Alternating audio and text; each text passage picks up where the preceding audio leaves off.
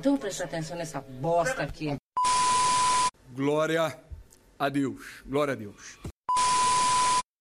Aqui ninguém vai pro céu. Jovem, não precisa esperar a orientação da OMS para trocar de bermuda na quarentena, certo? Começa agora o 21 primeiro episódio de... Futegressivo! Seja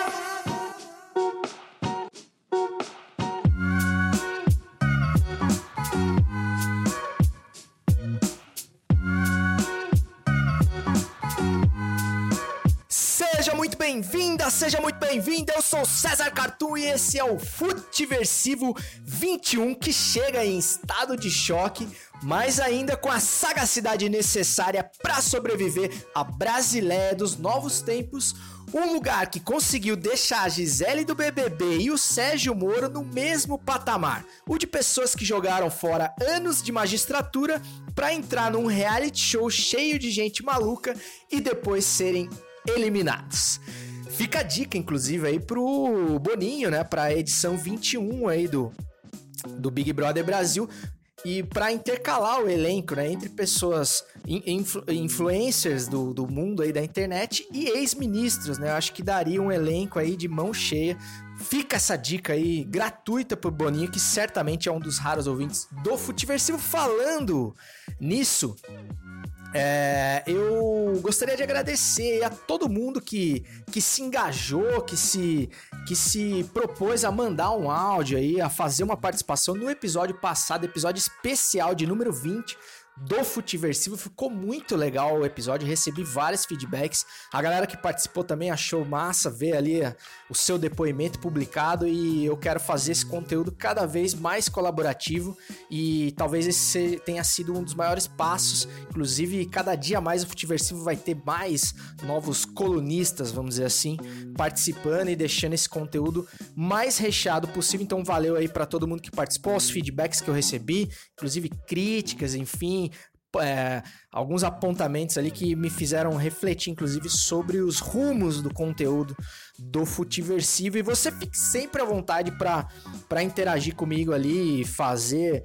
a sua sugestão, dar a sua crítica através do e-mail do Futiversivo, futiversivo.gmail.com para dilemas existenciais mais complexos ou ali de maneira mais direta e intimista, mais na lata, no arroba César Cartoon pelo Instagram. E eu tô sempre ali falando com a, com a rapaziada, beleza? É, lembrando também que esse episódio está sendo gravado em 24 de abril de 2020, ou seja, final do mês de abril, onde muita, mas muita gente mesmo ainda não conseguiu receber o auxílio emergencial aprovado pelo Congresso e não pago ainda pelo Jair Bolsonaro por pura incompetência e ou por pura intenção mesmo, que é no que eu acredito. É impressionante a quantidade de reclamações ali no Twitter das pessoas que ainda têm internet, né, para fazer uma, uma reclamação, né? Quanto mais das pessoas que não têm conta em banco, não têm acesso a aplicativos, não têm um smartphone, ou seja, as pessoas que mais precisariam desse auxílio que foi é, dificultado ao extremo é, pelo, pelo seu pelo seu Paulo Guedes e pelo Jair Bolsonaro de propósito, a gente sabe. E no episódio de hoje teremos uma discussão filosófica sobre a vida e obra de um dos R's da seleção do Penta, o meia injustiçado, segundo ele mesmo, Rivaldo, no Pitadinha Histórica, exclamação com o amante do pretérito e sócio aqui do Futiversivo, Cláudio Campos.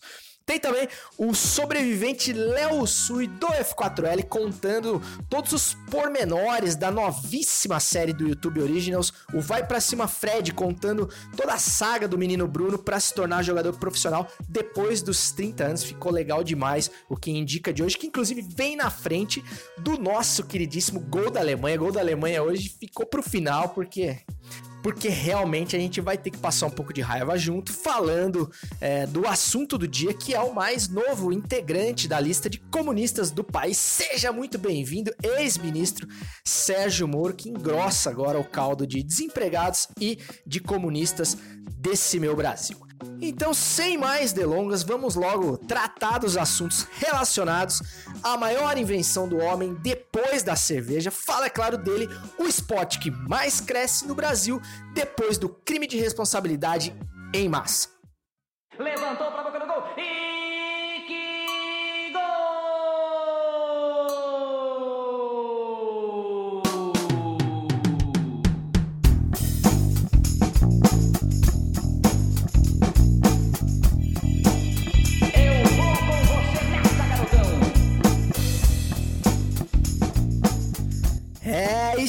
sempre, com as bênçãos do mestre Osmar Santos, o maior de todos, é que eu chamo agora os assuntos relacionados ao esporte bretão, ao jogo de bola que tanta falta nos faz nesses tempos de pandemia. Realmente eu não achei que eu fosse sentir tanta saudade de jogar bola como eu tô sentindo. Inclusive tenho praticado alto futebol aqui no meu quintal.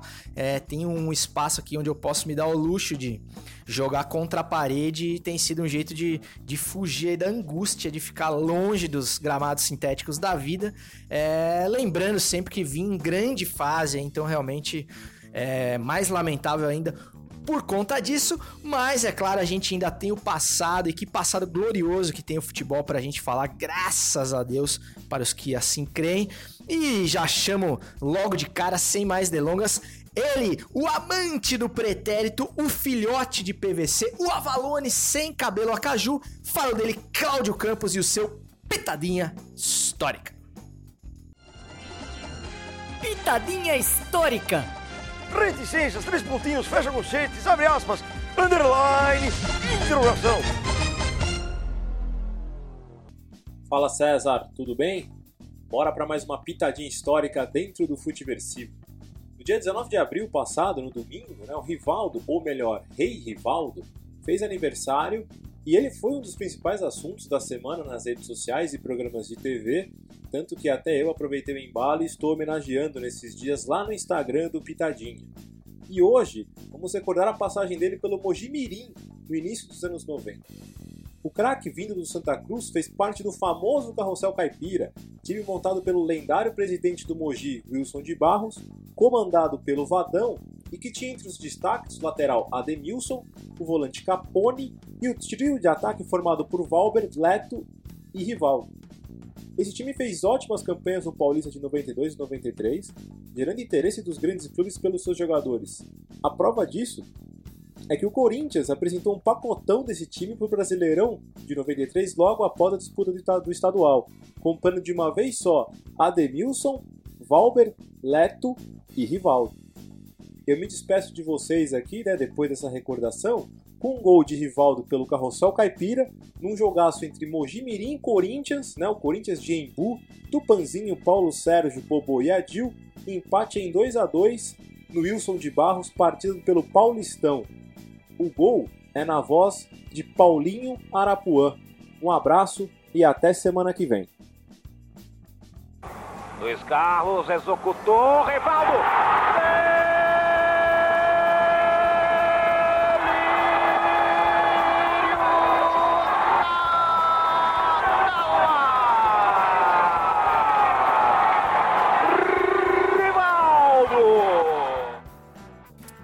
Grande, Cláudio Campos e delírio na tela, gostei muito dessa, não, não me recordava dessa narração, trazendo a lembrança do Rivaldo, né, cara, que foi pauta da- das mesas redondas essa semana, até por falta de maiores assuntos, mas enfim, o Rivaldo fez 48 anos, se não me engano, essa semana, e também foi muito lembrado por conta da da, da exibição do, da final de 2002, Brasil e Alemanha, o, o Brasil e Alemanha que o Brasil venceu, não é mesmo? É, por 2 a 0 Jogo cujo ele não jogou nada, ele e o Ronaldo, né? O Ronaldo, claro, o cara fez dois gols na final, não dá pra falar que ele não jogou nada, mas vinha muito mal no, no jogo. O Ronaldo perdeu duas chances incríveis em passes do Ronaldinho Gaúcho, mas se consagrou aí por dois gols e o camisa 9 tem que botar pra dentro e é o que ele fez. É, mas o Rivaldo foi considerado por muitos o melhor daquela Copa, né? No, até tendo jogado mais que o próprio Ronaldo, né? Mas o Rivaldo ele tem realmente esse histórico de, de de um certo coitadismo, digamos assim, de, de não ter sido tão valorizado quanto deveria, segundo ele próprio. Enfim, isso também foi assunto, inclusive, do, do Trivela, se não me engano, podcast Trivela, que eu super indico aí, se você não conhece ainda, da nossa queridíssima Central 3. Bom, é, o Rivaldo, cara, eu não sei, concordando, aliás, com os amigos do Trivela. Eu não sei qual reconhecimento que ele gostaria de ter tido mais, né? Tipo assim, ele foi melhor do mundo em 99, é, disputando com caras como Beckham, que tinham muito mais marketing que ele, por exemplo. Ele foi campeão do mundo, ele é considerado pela crítica o melhor da Copa em 2002 acima do Ronaldo, inclusive, que é muito mais badalado que ele. Agora, fora isso, cara, a gente sabe que o sucesso de um jogador, jogador de futebol, atleta, personalidade, ele é um combo, né, cara? E o, o, o dentro de campo, eu diria que ele é 60%, 70%, e o resto o cara faz fora do campo, com as suas declarações, com os seus posicionamentos, com o seu carisma, com a sua aparência, com seu cabelo, com suas tatuagens, enfim. É, cada um usa um jeito para aparecer. E o Ronaldo, o Rivaldo, no quesito carisma, realmente ele tá. A, ele tem a profundidade de, de, um, de um Pires, né, cara? Realmente é um anti-carisma o Rivaldo. E a gente não pode fazer nada por ele em relação a isso. É né? um cara que nunca se esforçou para para falar melhor, para para dar melhores entrevistas, para criar conteúdos, vamos dizer assim, é, de mais qualidade para a imprensa enquanto, enquanto jogava. Ou seja, é um cara que não soube vender a sua imagem fora de campo. Precisava ter feito isso? Não, não precisava. Ele, ele era pago para jogar futebol e foi isso que ele fez. Muito bem, obrigado. É, mas ele também não pode cobrar que ele tenha uma uma presença mais massiva em outros setores da sociedade, sendo que ele não fez é, por merecer, e aí a gente sente muito pelo Rivaldo, mas realmente ele era um cara que não tinha muito a oferecer fora o, o, a sua grande contribuição dentro de campo. Mas de qualquer forma, grande lembrança aí do, do Claudião sobre o início da carreira do Rivaldo, né? O Rivaldo que saiu do carrossel caipira do Mojimirim, o time do Mojimirim que encantou o mundo ali nos anos 90 e que foi base de um Corinthians também vitorioso ali nos anos seguintes, né? O Rivaldo acabou não tendo vida longa no Coringão, foi brilhar no Palmeiras, onde foi campeão brasileiro, enfim, conquistou algum outro título que não me recordo agora, mas eu acho que a carreira do Rivaldo tá muito bem paga e parabéns pro Rivaldo aí. Ah, aliás, o Rivaldo que poderia inclusive ter se complicado naquela Copa de 2002 caso houvesse o VAR, né? Porque não sei se vocês se recordam, mas no jogo de estreia contra a toda poderosa Turquia, ele foi protagonista de uma cena quando cai um pedaço do estúdio ali atrás de mim, ele foi protagonista de uma cena patética, né? Quando ele simulou muito mal simulado uma, bola, uma, uma bolada no rosto que ele teria levado quando na verdade pegou na, no joelho, né? Então foi uma, uma cena ridícula. E se houvesse o VAR naquela época, e se houvesse interesse de uma punição mais severa seria muito justo, mas acabaram passando um pano pro Rivaldo ali, aplicando uma multa ali, se eu não me engano, e ele pôde seguir adiante na Copa, que foi a Copa da sua vida, né? Ah, rapidamente, antes de eu passar para quem indica, que hoje tá muito legal, eu gostaria de também de dar uns 20 centavos aí de opinião rapidamente sobre ah, os comentários acerca da exibição da campanha do Brasil na Copa de 70, né? Realmente se a gente pode usar aquela coisa do o mundo tá chato, é em relação aos comentários aí maldosos acerca do desempenho daquela seleção, que é uma seleção incriticável, é, poderia assim dizer, né? Comparando a velocidade dos jogos, é, enfim, o preparo físico dos atletas, a marcação muito frouxa e tudo mais, que, que faziam parte do contexto do futebol de, sei lá, 200 anos atrás, quando foi é, realizada a Copa de 70, né? Então, é, é eu diria que é de um mau caratismo, de uma desonestidade futebolística fazer esse tipo de comparação. É, o jovem mancebo que que quer comparar, dizer que, por exemplo, que o Gerson tinha todo o espaço do mundo para dominar a bola, para girar, para poder fazer os seus lançamentos, é, que hoje ele não teria essa facilidade, não esquecem de fazer todo o comparativo acerca de todas as dificuldades que os jogadores daquela época tinham e, e os, e os jogadores de hoje não. Né? Como, por exemplo, a fisiologia, que era inexistente, a medicina esportiva, a qualidade do campo, né? Porque se o cara tem espaço para lançar, ele também tinha um campo horrível, uma bola que era um tijolo, ele tinha que de fato dominar a bola, né? Hoje o cara mata a bola porque ela já vem praticamente morta, né? Os campos são os tapetes e a dificuldade é zero pro cara matar uma bola levíssima, uma bola maravilhosa que quase joga sozinha.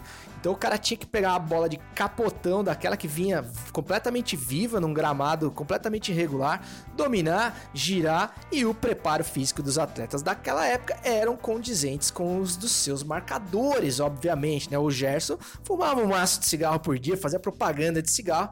Então, se você compara o marcador, você tem também tem que comparar o marcado, ou seja, o Gerson também teria o preparo físico de um atleta contemporâneo, mas é claro que isso é uma, é uma obviedade, né? Só faz esse tipo de comentário quem tem preguiça de pensar ou quem é, tem má vontade mesmo com o futebol da seleção de 70, beleza? Mas era só mais isso mesmo, então vamos direto para o Quem Indica. Indica?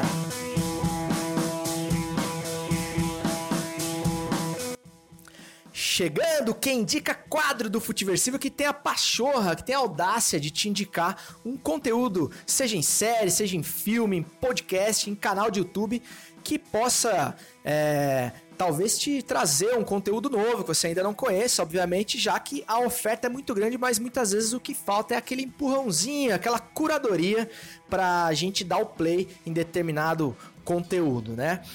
Jovens, vocês estão ligados que além de produzir conteúdo para YouTube, Instagram, enfim, N plataformas, a gente também é consumidor assíduo desses mesmos conteúdos e é disso que a gente vai falar agora, mais precisamente de uma série documental do YouTube Originals que estreou domingo passado, que é o Vai Pra Cima Fred, que conta a saga do menino Bruno Carneiro, youtuber brasileiro, para se tornar jogador de futsal profissional.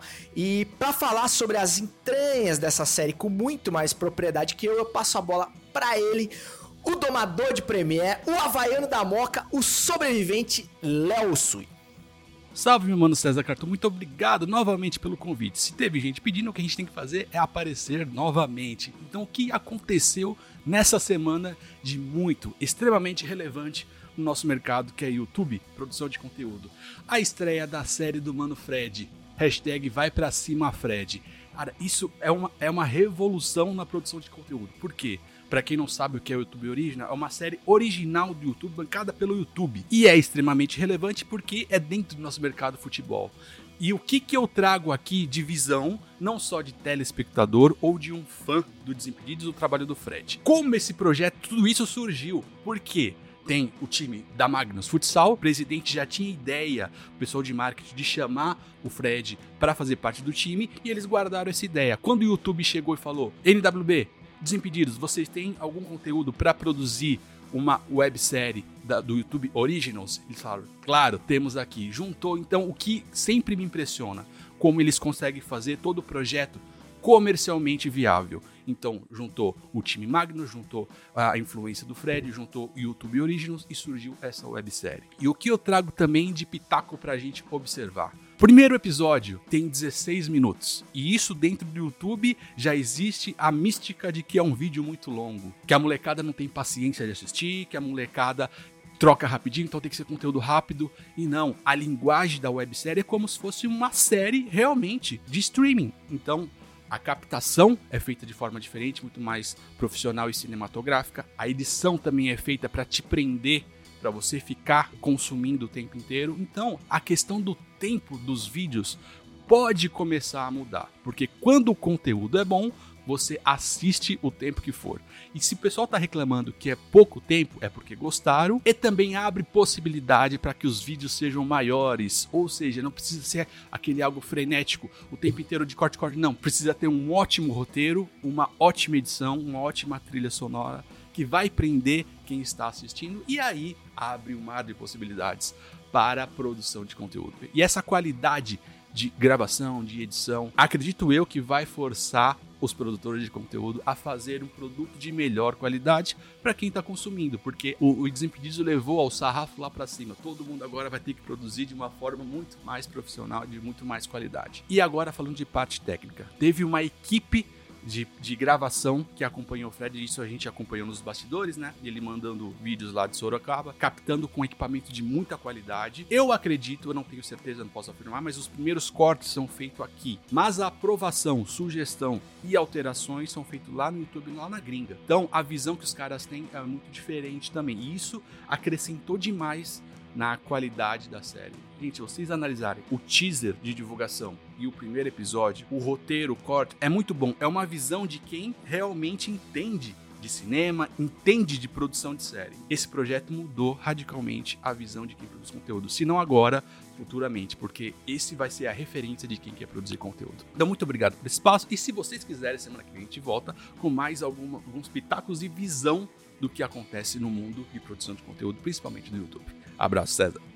É, mano, eu, eu, eu realmente fiquei muito bem impressionado com o primeiro episódio. Acho que os caras subiram mesmo o sarrafo do conteúdo, da produção de conteúdo no YouTube. A NWB ali que o que o Léo se refere à produtora de canais como o Desimpedidos e de tantos outros que vocês conhecem, inclusive do F4L Futebol nas quatro linhas, não é mesmo? E a série propriamente dita tem oito episódios, eles não estão é, disponíveis ainda como na Netflix, né, que disponibiliza a temporada inteira, digamos assim. Então só o primeiro episódio foi pro ar, mas ele narra a saga do Fred para fazer essa transição de youtuber da bola, né, de comunicador do futebol para uma rotina de atleta profissional do Magnus Futsal, que é o time do, do seu grande ídolo, ídolo de todos nós, o grande Falcão. É, a série, cara, parece estar muito bem amarrada. Ela tem um visual realmente de cinema, um visual incrível, uma fotografia muito bonita, muito bem feita. É um roteiro que te prende, de fato, um roteiro que foi escrito muito assim cuidadosamente para você ficar ligado no que vai rolar mesmo. E Aliás, até uma crítica que eu costumo ter a canais de YouTube, não aos pequenos canais, né? Mas assim, aos canais que têm estrutura, já que têm grana e que continuam fazendo um conteúdo do ponto de vista da produção meio que pobre, assim, né? Ainda é, poderiam fazer muito mais, poderiam subir o nível das produções, mas é, talvez por um certo comodismo, ou até por, por vontade do público de manter as coisas mais, mais cruas, né? É, não dão esse passe. Eu acho que isso, isso também é um marco, né? Porque o, o Desimpedidos influencia muitos canais e vai influenciar também. Eu espero que o conteúdo do YouTube é, possa ter uma, uma mudança aí para melhor a partir disso. E eu acho que vai rolar mesmo, porque essa série é algo que, inclusive, veio para apresentar a terceira série original do YouTube no Brasil, tem a do Whindersson e outra que não me recordo agora, e o YouTube definitivamente passa a ser mais essa opção de streaming nesse mercado cada vez mais disputado e a coisa promete ficar pequena aí para Netflix. Bom, eu fiz realmente o dever de casa, além de assistir, assistia de qualquer forma, com muita atenção. Li ali muitos dos comentários dos inscritos do Desimpedidos e vi que a molecada tava inclusive reclamando. E outra coisa que o Léo falou sobre o tempo do episódio, né? Episódio muito curto, é, de 16 minutos.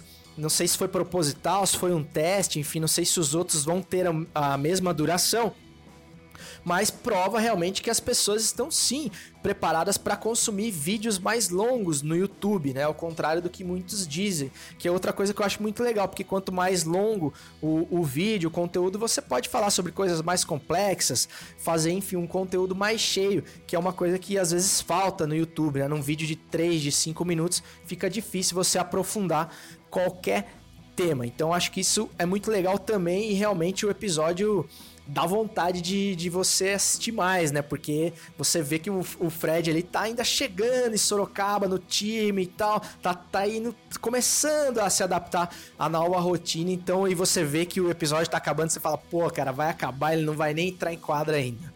E outra coisa que eu acabei chegando à conclusão, né, nesses tempos de quarentena, é, quem gosta de futebol foi buscar muito conteúdo sobre futebol, além dos jogos antigos, né? E é muito difícil você achar um filme de futebol legal de assistir. Justamente porque as cenas de campo ali, o, o jogo mesmo, é muito difícil de filmar, né, cara? É uma coisa que depende de uma série de fatores. São vários personagens ali que tem que estar. Tá, principalmente quando você vai reproduzir uma cena de um jogo real que já aconteceu, é praticamente impossível reproduzir com fidelidade. Então chega à conclusão que nada melhor que um, que um, que um filme de futebol documental onde a, as cenas reais de jogo vão ser insuperáveis, né? No quesito emoção, então é mais um fator muito se falou do, do English Game, né? Claro que ele fala do início do futebol, então realmente a coisa era muito diferente, mas enfim, as cenas de futebol são muito toscas, né? São coisas muito ali que que lembram futebol, mas a gente é, não consegue mergulhar naquilo porque realmente a coisa, a coisa fica muito artificial e que não é o caso aqui do Vai Pra Cima Fred. Só que como eu não tenho o mesmo privilégio de Léo Sui, de Rafa Souto e dos amigos mais próximos, que certamente já sabem o final desse filme, eu vou ter que agonizar aqui mais sete domingos para saber o final da história e saber se deu boa ou se não deu boa em mais esse sonho do menino Fred.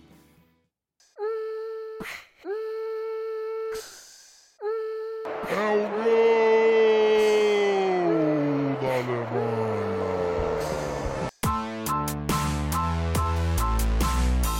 Ao anunciar demissão, Moro diz que Bolsonaro queria mexer na PF para ter acesso a relatórios da inteligência. 1. Um, surpreendente. Moro largou a carreira de juiz federal para virar ministro e disse ter aceitado o convite de Bolsonaro em 2018 por estar, abre aspas, cansado de tomar bola nas costas, fecha aspas, ah, você não sabe o que viria. É... eu, eu tenho que rir dessas coisas, porque ao anunciar sua demissão do governo federal nessa sexta-feira 24, o ministro da Justiça e Segurança Pública, Sérgio Moro, criticou a insistência do presidente Jair Bolsonaro, sem partido, para a troca do comando da Polícia Federal sem apresentar causas que fossem aceitáveis. Nossa, mas que novidade, realmente muito surpreendente. Moro afirmou ainda que Bolsonaro queria ter acesso a informações e relatórios confidenciais da inteligência da PF. Abre aspas. Não tenho condições de persistir aqui, sem condições de trabalho, fecha aspas, e disse que, abre aspas, novamente sempre estará à disposição do país, de repente já dando uma primeira cavada ali numa possível. É, no possível início de carreira política, né? E colocou aqui que não são aceitáveis indicações políticas. É... Não, mano, é, é, impressionante, é hilário se não fosse, se não fosse tão trágico e se não fosse é, complicar mais ainda a vida de todo mundo nesse país, sabendo que a gente tem outras prioridades, não é mesmo? Mas assim, primeiro, é, é de uma. Sobre ele achar que teria ali carta branca, é, é, é, de uma inocência lúdica, eu diria. Mesmo que ele tivesse, mesmo que o Ministério da Justiça fosse um oásis de independência no meio da Bolsolândia, ainda assim ele não poderia ter compactuado com tudo que ele viu e com tudo que ele ouviu nesse tempo. Tem isso também. Ou seja, ele viu tudo que aconteceu com o Mandetta e com todos os outros ministros, enfim, assessores, secretários que, que foram limados por ousar ter opiniões de, divergentes do presidente, ou por ousar ter o mínimo de, de sanidade, ou por ousar ter o mínimo de, de transparência é, acerca dos assuntos do país. Tô falando ainda antes da, da pandemia. Na pandemia, então, nem se fala, o, mais, o caso mais gritante foi do Mandetta. Ou seja, para ele tava tudo bem. Só quando a coisa interferiu diretamente no ministério dele, já vinha interferindo há muito tempo, mas né, quando ele se viu sem condições para continuar, Lembrando que ele ficou esse tempo todo sentado em cima de trocentos pedidos de, de impeachment, com fartas provas de crimes de responsabilidade, todos os que você imaginar, dava para ele escolher, sobre o Laranjal do Queiroz e do Flávio Bolsonaro, com todas as provas das rachadinhas do gabinete do, né, do, do, do Flávio, das evidências gritantes do envolvimento da, da família no assassinato da Marielle e do Anderson, ele nada fez, ou seja, daí só quando trocaram o comando da Polícia Federal sem, sem estar do gosto dele, ele achou que daí não dava mais para continuar. Ou seja, todo o resto era tranquilo, né? Então, e aí ele deu essa coletiva patética. Hoje eu tô gravando aqui o episódio, inclusive atrasando o roteiro do Futiversivo, né? Eu tô gravando aqui duas e meia, porque tive que assistir a coletiva do Bonitão, onde ele foi com aquela cara de, de bunda idosa lá, falar o que todo mundo já sabia, o que ele, inclusive, já sabia, né? Que é a indicação mais política do que a dele né? Você acha realmente que, ele, que o Bolsonaro daria carta branca para ele fazer o que ele bem entendesse?